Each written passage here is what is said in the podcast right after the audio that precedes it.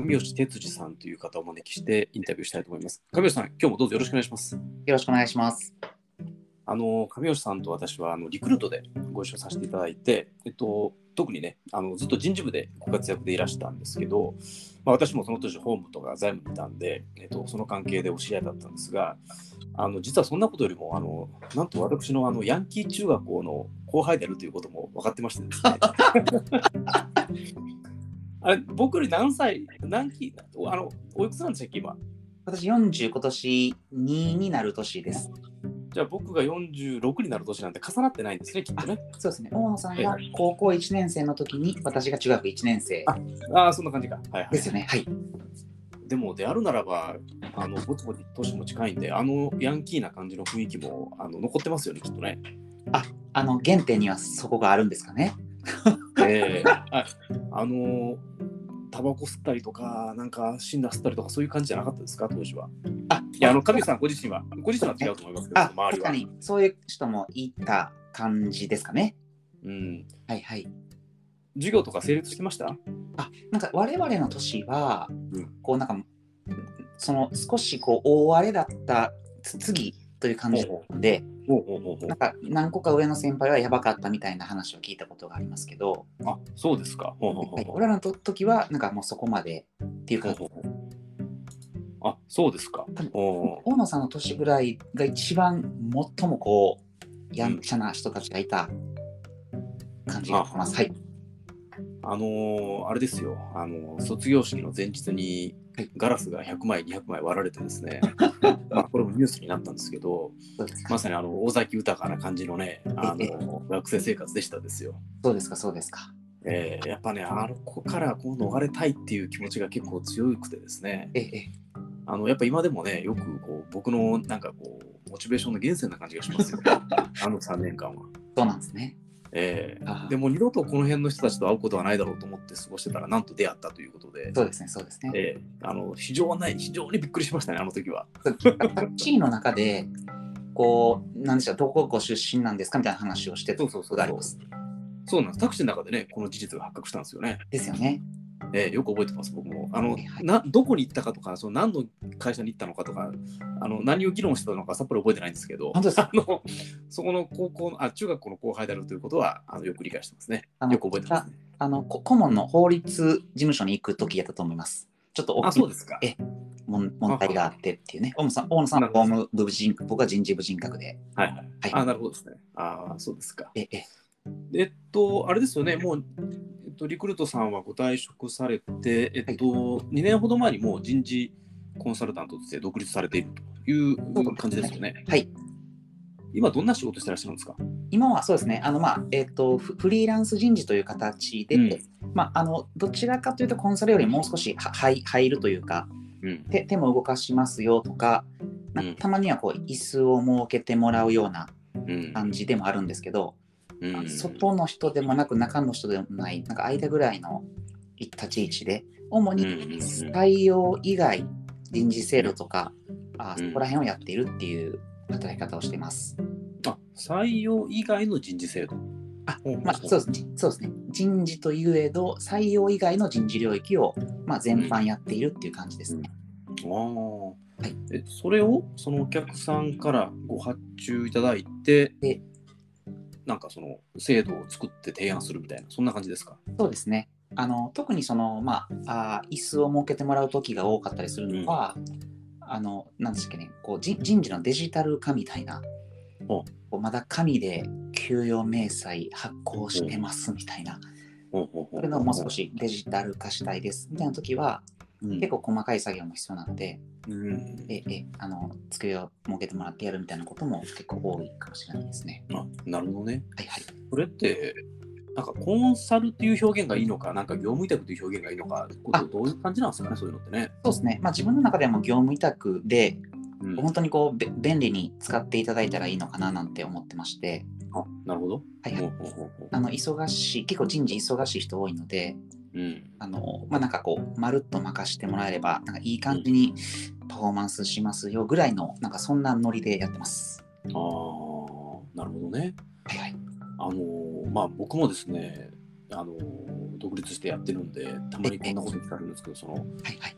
なんかこう、会社員時代のね、うんノウハウをはいこう吐き出すだけで、はいはい。なんか自分自身のなんか成長とかにはつながらずに、なんかこう知識の切り売りになるんじゃないのみたいなことをね、はいはい。聞かれることがあって、あ僕は全然違うと思ってるんですけど、なんかそんな風にあの聞かれたら何ていうふうに答えてらっしゃるんですか、ああ、そうですね。私の場合も小野さんとちょっとかなり感覚似ていて、うん9割ぐらいは新しいことがあって、まあ、1割ぐらい知識の切り売りかな、みたいな感じですね。あの特にあの大野さんとも近いかもしれないです。じ人事の話って、こう、実際ぐいぐいと掘っていくと、その会社固有の、うん。まあ、なんでしょうね、えー、諸々の問題に基づいた複雑なの、なんかこう、積み重ねみたいな話になっていくので、それを一つ一つこう紐解いていくってなった場合に、う一つとして同じものはないですし、うん。はいはい。で、アプローチもどんどんどんどん進化してきているので、うんうん。ここら辺もあの結構勉強しながらうん。やらすやっていかないといけないなって感じですね。まあそうですよね。僕もね、僕はその時こう答えたのが、はいそういう質問されて答えたのは、ええ、あの野球の解説者っているじゃないですか。はいで例えば江川とかね、すごくいい解説をするじゃないですか。うんで、確かにこう江川とか、例えば古田とかね、あすごくいい解説をすると思うんですけど、じゃあ彼らって引退して直後が一番良くて、うんうん解説者して5年、10年、15年経ったら解説者としての力量が落ちるかっていうと、そうじゃないじゃんと。なるほど、なるほどいうふう。に思っていて、むしろ解説者としての力量は上がっていってるんじゃないかと思うんですよね。はいだから別に僕たちも現役を離れて、現役というかその、その実際に投げるね、ん野球選手で言えばこのピッチャーを離れたからといって、こう解説、その解説者の腕が劣るかというと、そんなことなくて、実はむしろ上がっていくんだと、うんうんまあ、いう話をしたことがありますね。はいはい、そうですよね。なんかその物事を見る眼差しも、うん少しその中にいる人としての自分からは、うんあのち違う眼差しで見ることが多いので、つまり、うんうん。えっと、少し俯瞰をしたような、うん。聞いてみる部分も結構増えてくるので、うん。あのそういうメメタ認知的なところで捉える場合が多いので、うん。こうなんか成長スピードはうん。むしろこう早まっている感も若干っていうのは感じてますね。なるほどね。はい。いやでもね、今おっしゃったそのメタ認知という、要するに第三者的な視点で見るっていうことだと思うんですけど、ええええあの会社員って、まあ私自身もそうだったからよくわかるんですけど、そのこうやったらええやんっていうふうに分かってても、うんうんなんかいろんなしがらみがあってできないと、はいでそれがこう第三者の目からこう言ってくれて、第三者の人が手掛けてくれると、すげえスムーズにいくって 結構ありますよね。ありますよね。不思議ですよね。うん。はいはい。そこら辺は確かに、あの、なんでしょうね。むしろファシリテーション的な役割をするとか、うんあの、大野さんもこの前言われてました、まあ、コーチング的に役割をするとか、うんそういうところで、あの、中にいる人の時代よりも、物事をより進めるうんサポートをさせていただける実感はなんかありますよね。ああ、やっぱそうですか。ね本当僕もそう思いますわ。中にいるときはこんだけ でいろんな事情があってこううまくいかなかったので、外から関与するとできるんだっていうふうになんか思思いますわね。ああ、そうなんですね。あそこ一緒なんですね。うん。ああ、なるほど、なるほど。えっと、どんなお客さんが多いんですか？やっぱり、あの、関係あのリクルート関係者とかそういうところですか？そうですね、あの主にリクルートの、えー関係者と、そのデデロイト、そのコンサルタント時代の人たちが、まあ、ななんか大体こう人事とかで、うん。人事コンサルだったんですけどうん、なんか結構偉くなってるんですね、もう皆さん。はいはいはい。はいはい。この人たちから、まあ、なんかこう、ひ暇やろ、手伝ってくれみたいなことも結構、ねで、案件はそうですね。はいあのそういう人たちに俺はこんなことやっとるよというふうに知らしめるのが、はい、あの神吉さんの営業という感じですか？そうですね。まあ、あの幸いにも、その、知らしめるみたいなことはあまりしたことがこれまでないんですけど、うんうんやっぱりその人人事とかっていう領域って結構、まあ、あの特にベンチャーとかで、うんあーなんでしょうね、かなり忙しくなっていってるというか、か活況なのかなと思ってまして、ううん。ちょっとでもおスキルがある人であれば、青たがりされされるじゃないですけど、結構な金額で転職できたりするマーケットな感なので、なので、まあ、フリーランスで、まあ、うん。なもっとこう自由に使い倒せるよみたいな感じでやっていると、うん。うんそうですね、なんかこう、べ便利使いしてもらえるような感じはありますね。あなるほどね。はいあのちょっと言える範囲で結構なんですけど気になるそのフィー水準とかどうしてらっしゃるんですか？ぜひですね。そうですね。なんか大野さんもこうどぜひどうやって決めたのか僕も知りたいですけど、はいはいあの私の場合はなんかその当時独立するときにうん1日5万円で、うんえーなんかこ顧問の仕事があるみたいな。ほうそうなんですねで、ほうそれがなんかおそらく相場だろうというふうに考えて、まあ1日ってことはまあ6、7時間で5万円うんうところからまあは始めたって感じです。ということは、1時間にすると1万ちょっとっていう感じですか？まあそうですね。それが最初で、あのどんどんこう自分が忙しくなってきたりとかして、うん。案件が重複していって、断らなくちゃいけないってなってきたら、もう少しこう自分の値段も上げても良くなってくるのかなと思っていて、そうです今はあの、まあ、その2倍とかうんうん3倍とかで、えー受ける、受けてます。ああ、でもそれね、2倍、3倍だったら大したもんですよね。うんうんうんそうですね、このままあのどこまで上げていけるのかはチャレン,、うんチャレンジですね。ああ、なるほどね。あいいじゃないですか。はい僕はね、はいあの1日何時間あの何万円っていう形じゃなくて、はい1回の面談でいくらなんですよ。おお、すげえ。はですね。い、1回の面談であの何万円というお金をあお支払いいただくという。あ、そうですか、そうですか。ええ、でね、あの僕がいつも言うのは、はいそのあなたのお子さんが例えば中学受験の塾に通ってたら、はい。毎月何万もお金払うでしょと。はいはい。であその息子とか娘さんの塾に何万円払うのと、はい。その僕に何万円払うのとうんうん。あなたにとってどっちがいいと思います？うん、だって子供にね塾にお金払ったって塾いるとか塾行ってあのサボってるとかあの予習復習しないとかもう聞き流してるとかいっぱいいるじゃないですか。はい。うん、それよりかはあの自分で自分のためにお金使った方があのよっぽどあなたの人生にとって手触り感のある、はい。よっぽどいいお金の使い方でしょと、はいはい。うん。そんなにそうそういうことですよということであの毎月何万円っていうお金を請求させていただくと。すごいあの大野さんっぽいなんかこう言い回しやなと思いながらお話聞いてました、ええええはいこれがね、結構彼らのこう こうこう刺さるみたいですね。そうですかそうですか。だってね、夏季講習とかなんか言ったら合宿とかなんか言ったら何十万と払うわけじゃないですか高いらしいですね。ね、で、それで、あの当然自分がやるわけじゃないから、どのくらいや役に立ってるかもわからないようなものにね、何万円とか払うんだったら、それは自分のために使ったらええんちゃいますと。なるほどなるほど。まあそういう感じですかね、私はね。はあそうなんですね。うん。かじゃあちょっと時間が違うんですね。私の場合もどちらかというと1ヶ月でいくらみたいな、今ちょっと単はい。価的に申し上げたんですけど、うん、うん。1ヶ月でいくらみたいな契約をする場合がお多いです。はいはいはい、はいはい。そうですよね。はい。うん。で、まあ、時間はオーバーしても、あの短くても、ん。全体、例えば6ヶ月のプロジェクトで、全体を平準化すると、まあそれぐらいになりますよね、みたいな感じ、うん。ちょっと曖昧な感じですけど、そんな感じでやって、うん。はい。あなるほどね。はい。あわかりました。でもあれでしょ？その、まあ、比較にならないと思うんですけど、会社員時代のその例えば6ヶ月間の半年分の年収とかよりかは、あのいい感じに、高い感じにできてるんでしょ？そうですね。あ、よかったです、よかったです。はいはい。うん。やっぱりそこがね、あの会社員の時よりも安いとなると、それはちょっとあんまり独立してる意味ないですもんね。そうですね。リスク取ってますからね、その代わりのリターンだと思ってます。はい。まあそうですよね。えあ、わかりました。あのーコロナでね、あのーお仕事の仕方とか、ちょうどね、だから2年経ったっていうことは、半分はコロナ前、半分はコロナ後。あを、はい。この1年で何かそのコロナによって影響って受けてますか？そういうのって。そうです私の場合はその先ほど申し上げたようにこうプロジェクト期間が一点長いっていうのもあったりとはいか。こうまあ、人事制度とか会社の統合の時に起こるもろもろみたいな話ってうん。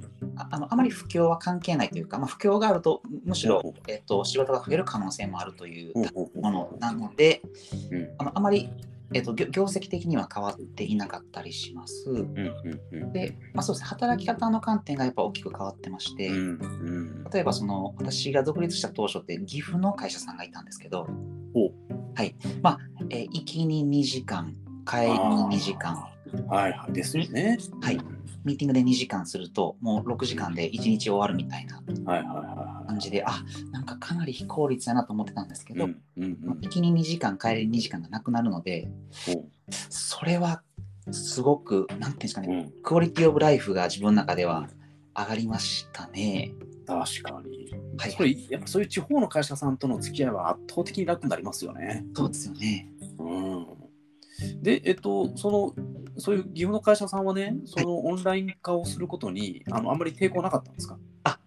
えーっと、そうですね、やっぱりその緊急事態宣言がドーンって出て、うんうん。あのむしろ東京の人来てくれるなみたいな空気が一度日本中をうっと。ありました、ありました。はい、なので、まあ、そのおかげという表現ちょっとあれなんですけど、うんうんうん。はいはい、その、はい、理由で行かなくても済むようになりますね。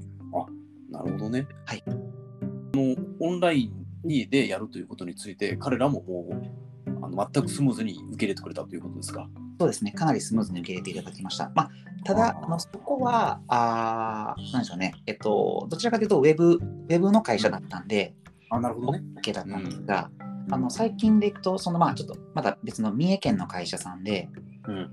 あのメーカーさんなんですけど、ほうほうこうやっぱり一番最初のミーティングだけは対面であるべきみたいななるほどね。うん価値観があられる会社さんだったので、うん確かに2月スタートが、えーうん緊急事態宣言明けた 4, 4月になったみたいなところはありますね。ああ、つまり伸びたということです、スタートあが。そうそうですね。はいはい。で、1回目は行ったということですね。あでですね、すみません、結局、ええ1回目なんかあ開け、開けたと思ったら、結局また緊急事態宣言がなんか出たんですね。ちょっとじ時期はい忘れちゃったんですけど、はいはいはい。結局、キックオフミーティングも対面でやり、んあの最近やっと、なんか一時緊急事態宣言と緊急事態宣言のああ間の。行けるありましたね。あのそこであの初めてごご訪問したっていうような感じでしたね。なるほど、なるほど。はいへーまあでもね、おっしゃる通り、その移動コストがなくなったっていうのは、まあ抜群にいいことですよね。しかも三重だと、この前行ったんですけど、うん4時間半かかりまして、わかる。名古屋から遠いと。あですですです。わかりますわ。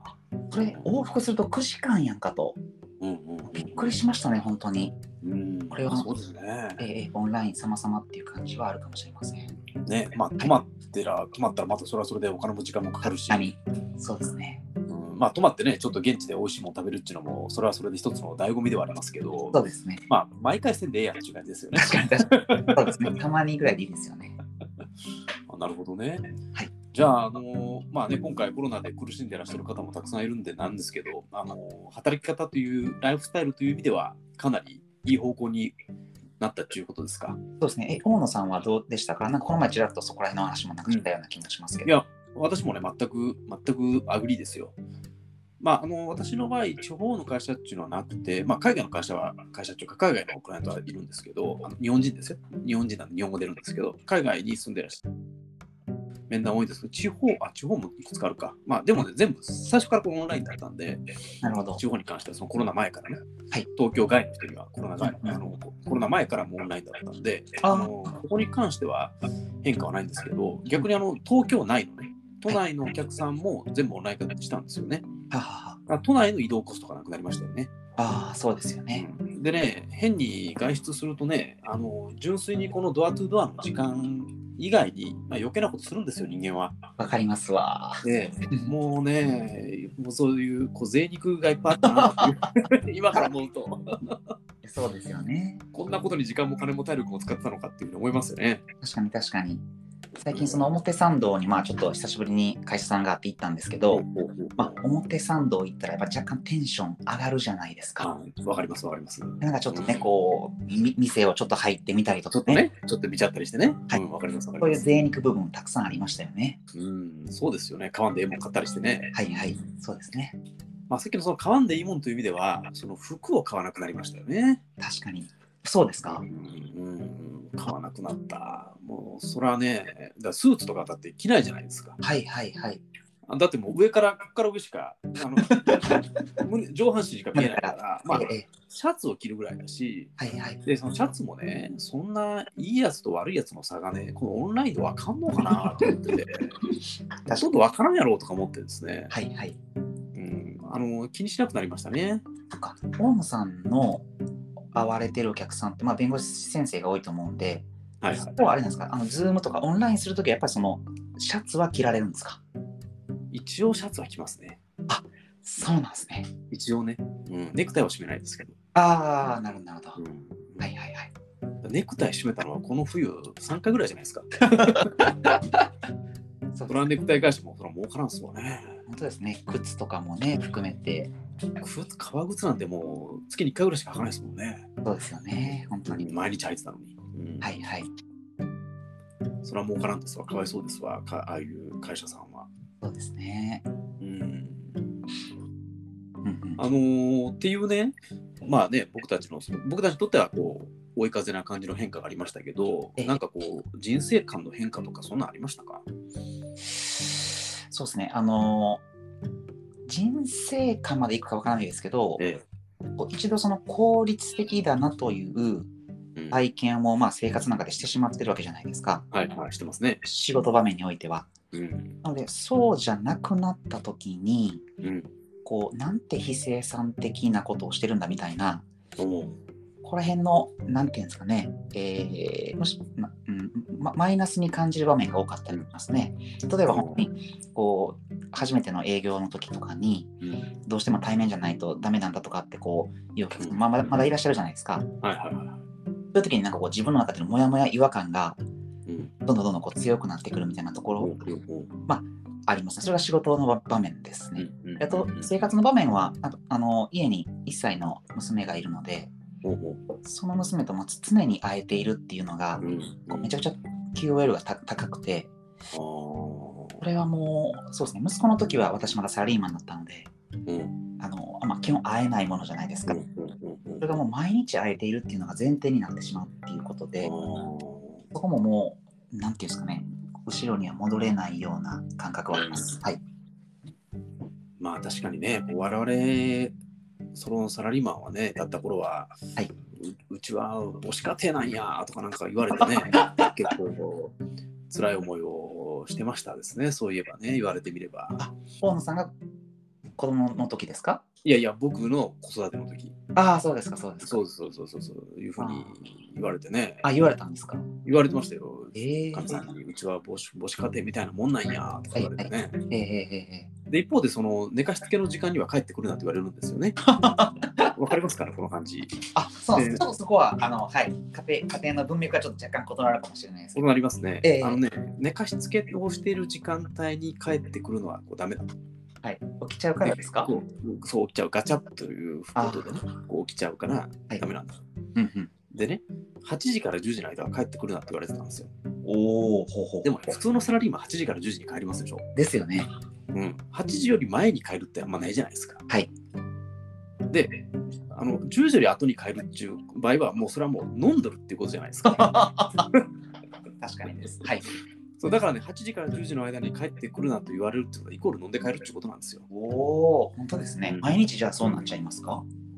まあまあ、まあ、毎日じゃないですけどね、当然毎日じゃないし、あるいはその飲みに行くのもね、その会社の仕事の時もありますから、ええうん、接待とか、まあもちろん会社の飲み会もあって、まあ要するにこう、会社にとして行かなきゃいけない飲み会も当然たくさんありましたからね。そうですねあ。の全部が全部、その、好き好んで贅肉のような感じで言ってたわけじゃないけども、え肉、はい。確かに一部は贅肉の部分もあったなえええそういう感じでございましたですね。そうですで。今だってもう、毎食家族と食ってますよ。そうですか。あ、毎食とごめんなさい、毎日ね、夜。ああ、はい。うんいいですね。朝朝も大体一緒ですけど、まあ、昼は当然別々ですけど、夜は基本的には大体一緒ですよね。なんか、それって、大野さんの心、心持ちにうん、変化をもたらしましたか？いやー、これに関してはもううちはもう大きいんでね、そうか子供がね大きいんで、別に今更どうこうっていうことはないですけど、まあ確かにこれもうちょっと子供が小学校前後ぐらいのね、あのー子供だったら確かにだいぶ変わっただろうなと思いますね。うーん、あ、そうなんですね。うん。ああ、なるほど。その話を聞くと、なんか、そうですね。い今を大切にしようと、さらにちょっと今強く思ったかもしれません。えーもうね、うちなんて高校生と中学生ですから、あ、そうですか、そうですえーもうお前の顔なんて見たくない。えーか。はは。完全にこう表に出される。まあまあ、あのしょうがないですよね、反抗期だからね。そうですよね、そうですうんよね。うん、まあ僕だって子供の頃はそうだったわけだから。ええええええ、うん、まあそんな感じですね。そうですか。うんあ面白いですね。うんはいあのーこんなね、環境で、あのーなんかこう、どんなこう戦略とかね、どんな打ち手で、こう、人生を切り開いていけばね、いい人生があ歩めると思ってらっしゃいますか？おーそのご質問ってあれですか？皆さんに質問されてるんですか？皆さんにしてます？あ、そうなんですね。ええああ、まあその、うんなるほどです。こう、一番大事というかですね、うん。じ人生を切り開くというか、まあ、た楽しくなるのが大事だと思うんですけど、うん。あのこ怖さ、怖さと共に歩くっていうのがお、なんかちょっと最近大事だなと思ってましてお、まあそのサラリーマンから独立するときもまあ怖かったじゃないですか。で怖さをこうなんていうんですかねこうけ消そう消そうとすると、うん余計怖くなったりとかそのことばっかりについて考えてしまううん。ので怖いなと思ってる自分もいるなというかなんかその心と一緒に歩くとうん。なんかこうううまくいくというかおそれは例えばその役員会の時にうん。あの緊張してる自分がいてはいはいはあのプレゼンするのななんとなく同じような感覚なんですけどい。おおおお緊張してる自分がいる時ってのは結構本気モードじゃないですか。うんうんうんなんかその同じ感覚なのかなと思ってうん不安と一緒に歩いていくっていうのは結構大事で、うんはいはい、不安がちゃんと自分のそばにいてくれるっていう風な捉え方がなんかいいんじゃないかと思い始めたんです。その不安っていうのはリスクっていう感じですかね。そうですね、まあ、リスクから来る、そうですね、リスクに思いを馳せすぎるところから来る不安ですかね。ああ、わかりますわ。はいはい。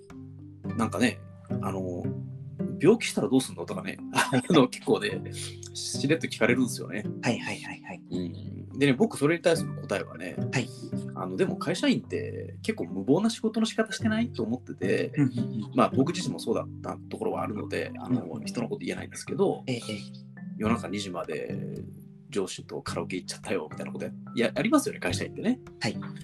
あので、それ全然否定しないですよ。僕だとそういうことをやってたわけだから。えええなんかすごくこう、無謀な運転をするけども、あの車の保険には入っているああドライバーと。うんうんで一方で、僕らは今、僕はそんな仕事の仕方は絶対しないわけですよ。ええええだから、安全な運転をするドライバーでも無保険ですと。あどっちがリスクあると思うっていうふうに僕は思ってるんですよね。あはいはいはいはい。だし、どっちがハッピーだと思うとも思ってるわけですよ。そうですね。うんそっち大事だと思います。ハハッピーですよね。なんかその不安になれるって、うんもうなかなかそのものもたくさん溢れているし、うん、こう枯渇することがないこの世の中で、おなんかですね、不安になれることがむしろ自分は生きてる心地がするっていうのがありまして、なんと、いいですはいね。うんなのでそこってなかなか味わえない感覚なので、はい。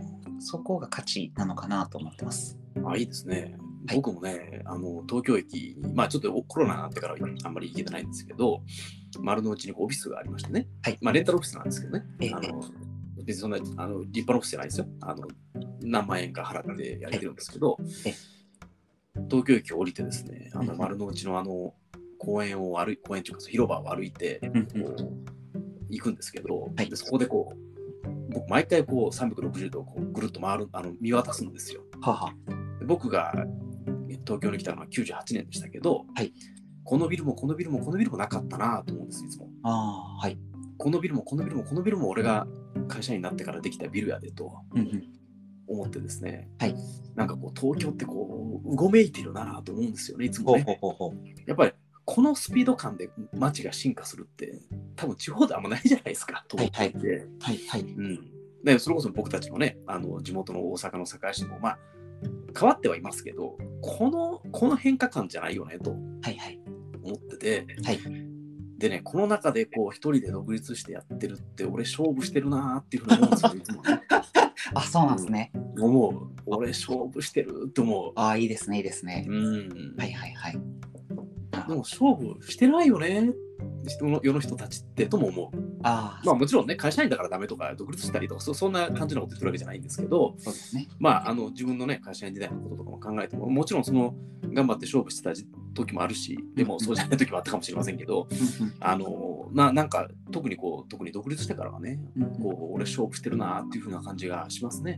あー確かにそれが面白い。そうですね。あの、うん。私が不安と言ったのも今の言葉の方がたなんか近い感覚かもしれない。しょ勝うん。勝負をしてるというか、うん。っていう経験ってまあ面白いですもんね、まあ、ゲゲームでもそうですけど。うん。あそれがそうなんですよね。かもしれません。そうですね。うん。じゃああれですか、この2年経ちましたけど、はい。よやよかったというふうに思ってらっしゃる感じめちですか？ゃめちゃ良かったですね。本当に。あ、そう。そうですね。あの、まあ、これ大体普通に皆さんが言われるかもしれないんですけど、まあ、い今が一番楽しいみたいにこう言うじゃないですか。うんうんうんうんまあサラリーマンの時に、まあ、そこまでこう、まあ、今が一番た楽しいなって心底は言えてなかったのだとすると、うんうんうんまあ、今は結構ほ本気ぐらいに近い感じでお心の底から、まあ、今が一番楽しいと言えそうな感じがしてます。えー、あそれは良かったですねえ。ーそうですね。あとこれもね、僕聞かれるんですけど、あの失敗してる人いますでしょって聞かれるんですけど、どうです？周り身の回りにそういう人います？いや、うーん、確かにああんまりいない、いないですね。うーん。あの、まあ、その先ほど、まあ、冒頭に申し上げた、そのじ人事マーケットがまあ、いいからっていうのもあると思うんですけど、うん。まあ、何らかどっかにちょっとでもエッジが立っていれば、あの、ニーズはある可能性が高くてうん。ありますね。うんはいはい。本野さん、どうそうですか？そう、僕もね、はい身の回りで、なんかやめときゃよかったっていう人って実はあんまりいないんですよね。そうなんですね。うん。ああ。まあ、たまたまなのか、まあ、あの、たまたまそのマーケットが良かったっていうことなのか、うんまあ、たまたま僕の身の回りがそうだったっていうだけなのか、まあ、それちょっとよくわからないんですけど、あうん、なんかね、まあ、まあ、いない感じがしますね、そうやって俺やめときゃよかったっていう人って。ーそうなんですね。これでも N イコール2ですけど、うん。あの、ちょっとなんか、もしかしたらなんか本質に近いような感じがしますね。うん、そうなんですよね。はいはい、全然違う話かもしれないですけど、うんあの私はそのがんのこう、えっとキャンサーペアレンツっていう団体で少しまあ関わってるんですけど、はいはいはいあはのがんに罹患した時にい。うんお母さんお父さんは自分ががんであるっていうことを子供に伝えるかめちゃくちゃ迷うんですね。へえ。で、まあ、そのそのアンケート調査を一度したことがあってうん。めちゃくちゃ迷いましたかって言ったらほとんどの人が迷いましたにお出るんですけど伝えてみた人に自分はがんだと伝えてみた人に伝えてよかったですか？伝えたのを後悔してますかって聞くと100%うん。伝えてよかったって、まあ、言われるんですね。ちょっとあの全然文脈が違うんですけど、うん。こうなんていうんですかね、うん、迷ってる時にうん自分がこうした方がいいと思って踏み出した時の結果って、あんまりね人間悪く捉えないものなのかなっていう点でちょっと共通してるかなと思ってああ、いいですね、いいですね。うんどうなんでしょうかね。はい。いや、僕ね、この、まあ、こうファイナンスとかね、まあそう、マーケティングとか、一応そっちがこう、こうメメインであるというふうに一応やってましてね、どこまで、どこまでそうかどうかはさておき。でね、意思決定の学問だと僕は思ってるんですよ、ファイナンスっていうのは。はは。A というものがいいのか、A か B か C か、どの選択肢がいいのかっていうことを、よりこの適切な意思決定をするのが、このするための一助である、一つの武器であるのが、ファイナンスの考え方だと思ってるんですね。なるほど。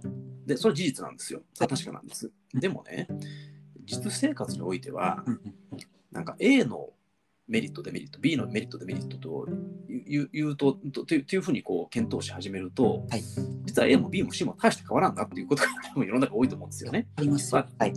だから僕たち迷ってるんですよね。はいはい。でね、僕いつも思うのは、じゃあ A のメリットを最大化するにはどうすればいいかってことを考えましょうと。B のメリットを最大化するためにはどうしたらいいか考えましょうと。はい、C のメリットを最大化するためにはどうしたらいいか考えましょうと。はいで、そのどうしたらいいかっていうその戦略が僕たちにとってやりやすい、うんうん飲みやすい薬であればいいんじゃないですかと。その戦略が僕たちにとって現実的かどうか合理的かどうか飲みやすい薬かどうかっていうことで評価した方が ABC の選択にするときにこういい選択ができるんちゃいますかって僕思ってるんですよ。なるほど、なるほど。でも確かに、そうですね、人生の選択、そっちの方がなんか楽しそうですね。メリット、メリット、メリットに着目して、うん、あとは多分今の実現可能性で判断するぐらいの話だと思うんですけど、そうです。うんそうですね。その方がなんか未来を切り開いていきいきやすそうですね。うん、さっきのね、がんの話もね、はい告知すべきかどうか、A は B ななを、まあ、聞いてらっしゃるんだと思うんですけど、その A を選択したときに、どうしたらその A を選択したメリットを最大化できるかということを考えた上で、結果 A を選んでるんだと僕思うんですよ。ああ。うんそうえそう選んだ人ってね。うんうんうんうん多分それが功を奏したから、私は後悔してない、よくよくやったっていうふうな答えになってるんだと思うんですよね。うん、で、大概功を奏するっていうことですよね。そうなんですよね。うん。そうそうそう。そこまでメリデメでね、あの、あうんロジカルに判断していないかもしれないですけど、うんなんとなく直感でもね、選ばれた時に、うんがそうなるっていうのが面白いですよね。だからそういうふうな着地を目指すべく動いたんでしょうね、きっとね。ああ、あのその親から子供に伝えるときにね。確かに確かに。そういうことですね。うんまあ、そこは失敗しなかったっていうことなんでしょうね。なるほど、なるほど。うんうん。まあ、あの、がんとかね、人様に伝えるときってのは結構一生に一回あるかどうかの話ですもんね。そうですね。うん。なんかその最近その僕があーちょっと読んでる本で「企業は医師が10割」っていう本がおあの、まあ、有名なそのも森谷さんっていう方が新規事業のあの専門の、えーコンサルタントなんですけど出まして、まあ、結局き企業なんて医師が10割であのやるかやらへんかどっちかやみたいなっうんなるほど。ていう話ともなんかちょっとち近いようなというかうんあの、まあ、伝えるのか伝えないのか自分の話したものをで伝えるってなったらそれはそれで伝えた上で幸せな方向に、うんまあ、向かうように行動しているってことですよねおそらく。そうですね。なるほど企業の意思決定もね、そういうところが大きいと思うんですよね、僕ね。そうですよね本当に本当うんに。わかりますわかります。うんはいなんかね、意思決定が大事だなと思ってて、なんかこう、ファイナンスのプロっていう言い方という、で、あんまりこう、僕はこう、ファイナンスは武器にしか過ぎなくて、こう本当に大事なのは、その企業の意思決定をサポートしていくっていうところが、あの、こう本質的な強みとかね、あのうん価値の発揮のしどころじゃないかと思っていて、はいはい。これね、こうファイナンスのプロとかっていうとね、なんかファイナンスの難しい学問をよう知ってる人っていうふうに思われるんだと思うし、はいかつ、そのファイナンスのプロと言われる人はそこを鍛えてるんだと思うんですよね。うんうんうんうんでも難しい学問のところを勉強したってあんまり意味ないでと僕は思ってるんですよ、実は。ああ、なんかなんとなくわかります。はい。うん。なんかこう意思決定をせしめるための道具に過ぎないから、そのいい意思決定をするために、どんなふうに頭の巡らし方をするかとかの、なんかそっちの方が大事なんじゃないかなと思ってるんですよね。ああ、なんかですね、今の話を聞聞いてて思ったのが、結構じ人事もですね、同じように2つに分かれるんですね。うん。あの特に人事の場合って、えっと、昔から伝統的に優秀な人が行くとか、おこう人事権を持つみたいな、ああまあ、出世コスターみたいなね。はいはい、っていうのがなんとなく世の中にあって、うん。で人事のスペシャリティを高めないと高めていかないといけないみたいなっうん。ていうのが、まあ、結構ありましてまだ世の中の95%がそういう捉え方なのかなと思うんですけど、うん。うん。こうどちらかというと、まあ、じ事業のあの事業の判断がうまくいく、本当に一つのツールでしかないというか、うん人事はですね。っうんていう捉え方の方が、こういろいろ組織がスムーズに運営されるなっていうところが実感値としてあるので、うんファイナンスの話と人事の話、すごいちょっと捉え捉え方としてうん似てるなと思いながら聞いてました。あそうですよね。あなんかね、あの全くこう違うルートをたどって、今日ここで面談をさせてもらってるわけなんですけど、ええあの意外にこの、こう辿ってる道は違えど、僕たちが思ってることって結構近いところに着地してる感じが しますよね。そうですよね。うんなんかその大野さんも法務部時代の大野さんを見ていると、はないんかすげえスペシャリティやんな、この人って僕見てたんですよ。あら。はいはい。まあ、当然あのそうだったと思うんですけど、で自分もそのリクルートの人事の時って、まあ、なか価値貢献できるのって、まあ、人事のスペシャリティだと、まあ、やややちょっと思っていたので、うん。えーまあ、そういう立ち位置でいくんですけど、うん。まあ大野さんがちょっとここの実感をされたかわからないんですけど、うん。とにかくそのなんか人事のスペシャリティなんてどうでもええと、うん。じ事業としてどどう動かしてくれんねんみたいなことを問われるじゃないですか、はい特にリクルートの場合って。うんうんなんかそういう経験が個人的にはあったので、うんその影響はちょっと大きかったかもしれません。うん。1ツールでしかねえよっていうところです。うん。はい。うん。いや、でもそれはおっしゃる通りですよね。はい。うん、なんかね、その、あのまあ、法務部はかなりこうそういう専門知識、専門性をこうあの身につけなさいと、そうじゃなかったらあかんでというのは、割と強い組織だと、あのあ多分リクルート全体の中ではそっちの部類だと思いますけど、とはいえ、そのあなたが持ってる専門性っていうのは、その会社に貢献しないと意味ないのよ。っていう、あのマインドも強かったなと思っていて、でもそれ僕大事だと思うんですよね。うんうんうんうん。うん、あなたの持ってる専門性って会社とか事業の推進にあの貢献してるのと、はい。うん。まあ、そこはね僕ね弁護士との違いだと思ってるんですよねあ事業法務の人とそのなるほど、なるほど。ライセンスを持ってる弁護士との違いって僕はそこだと思っていてはいはい。あのやっぱり弁護士って言ったら専門性が求められる当たり前ですよね、うんで幅広い法律に関する知識を求められると、はいまあやっぱり企業法務の人はその幅広い法務の知識が必要ないわけですよはいはいはいはい。会その会社にとって必要ない法律はたくさんあるわけですよね。必要な法律と必要なじゃない法律があるわけだから、必要な法律だけをしっかり勉強して、そこから先はいかにそれを会社にね、あの生かすか、会社経営に生かすかっていうところを考えるんだと思うんですよね。はいはいはいはい。うん、そそそこだなと思ってるんですよね。確かに。それで言うと、なんかその、べき論を言いまくると、うんこう、イコールブレーキになりがちじゃないですか。まあね。なので、うんまあ、べき論と現実論の、うんなんかその、愛の子をいかにうんこう、いいところに落とし落とすかみたいな、うん、そういうところが大事ですよね。うん、そうなんですよね。はいだからね、その専門性が大事だというのと、その専門性を会社にでか貢献するのが大事なんだっていう、この二軸がないと、なんかね、学者集団になってしまうっていうね、そうですね。うん、それは財務も一緒だと思うよ、人事もそうだと思いますけど、はいはい。で別に学者を求めてねえんだと、うんうん会社はね。そうですね。うんなんかそのそうそうあの今おお話聞いて思い出したのがその専門性を使って会社に貢献した時にそれがうまくいったものとうまくいいかなかったものうん経験してると思うんですけどはいはい。なんかそこが多分一番バリューだなというのをなんとなくやっぱ思っていてうん。この専門性を使った時にこれうまくいかなかったっていう経験うん。がたくさん自分の中ではまああるのでうん。そこら辺はちょっとささっきの知識の切りよりと同じかもしれない。まあ、ちょっと違うような感じもしていて、うん。あのそこは、なんていうんですかねか、かなり価値を発揮できるポイントなのかななんて思って。なるほどね。あ、それいいですよね。確かにね。はい。うんあのね、よくその、あの例えば野球でこの足の速い人間がうんうんあのあの成績残すわけじゃないとかね、そのホームランを打てる人間が成績残すわけじゃないっていう言うじゃないですか。あ、そうまあそうと一緒だと思うんですよね。あ例えば筋力が強い人間がうん試合に勝つわけじゃないとかって言うじゃないですか。うんうんうんうんいそういうそういうそのアジャストしていく力が多分必要なんでしょうね。や、そうですね、アジャストですね。あのまあ、最近だとそのああアジャ人事もアジャイルで、うん。一旦まあ軽く作ってみて、現場の反応を見ながらどんどん今度の PDCA をみたいな、アジャイル化していってるんですね、どんどん人事も。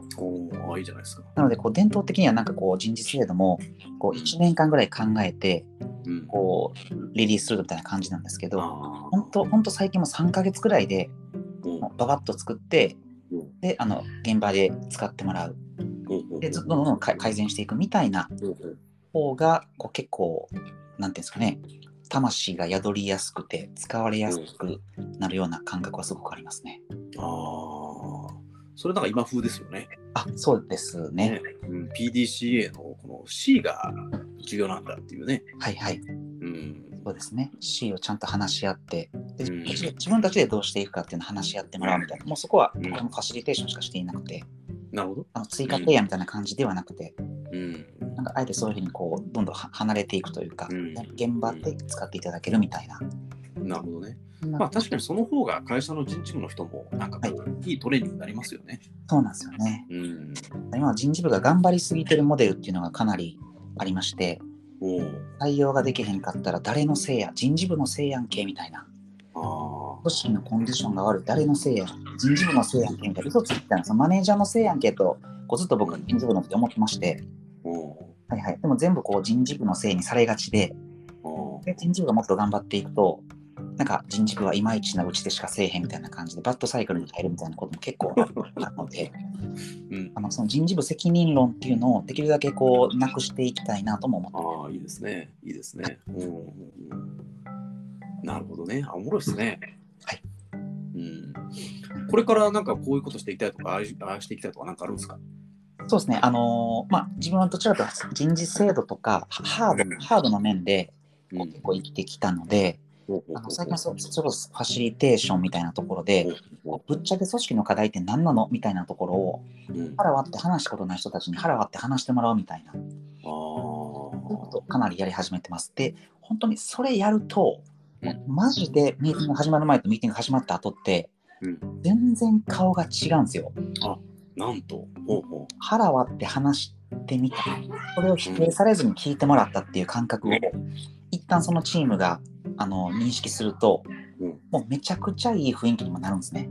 う。へなので、まあ、そういうソフトなアプローチっていうのをーなんて言うんでしょうね。こうもう少し広げていきたいというか結構原始的でコミュニケーションを大事にするんですけどうん。先ほどのそのコロナの話じゃないですけどうん。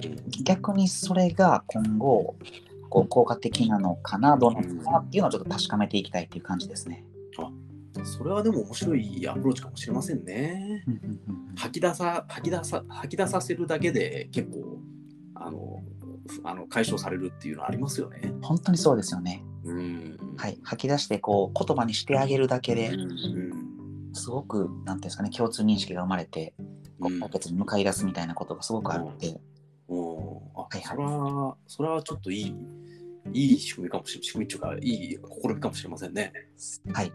そういうのがなんか広まったらもう少し優しい組織にみんながなれると思うんですね。なるほど。はい。確かにね。あ、いいですよね、その方がね。はいうん自然ですし、はい、この間あの、うちの子供たちが言ってたんですけど、あのえ求人票にあのアットホームな職場ですって書いてあるやつはブラック企業だっていうふうに そんなデマが流れてるみたいですよ、中高生の間で。マジですか。なるほどな、面白いですね。あと、うんそうですね。いや、確かに確かに、いうん、どうなんでしょうね。うん、そういうデマが流れてるんですよ。まあ、デマデマででもある一方で確かにそれありかもしれないって思いながらですね、はいはいはい、そうですこっちの。社会人 20, せ20年転職組はですね、はいはいはい。なるほどです、なるほどです。うん、なんかこう、多分もっとね、神吉さんの活躍する余地ってあると思いますよ。あ、本当ですか？うんいや、嬉しいです。うんそういう、そうですね。そういうソフトなところを広めていきたいですね。うん、あなるほどね。あ、わかりました。いいいい話聞け聞かせていただきましたよ、今日は。ありがとうございます。あの、すみません、こんなね、日曜日の夕方のお忙しい時間にいえお時間いただきまして。いや、もう今日もすごい楽しかったです。今日、あ、本当ですか？今日も楽しかったです。あそうですか。ありがとうございます。はい。す。ええ、あの、ちょっとまたね、あの、リクルート OB でまたこうやってやりましょう。そうですね。ぜひ、ええよろしくお願いします。ありがとうございあ、ます。どうもお時間いただきましてありがとうございました。ありがとうございましたえ。えお疲れ様でございました。はーい。では失失礼し。ます。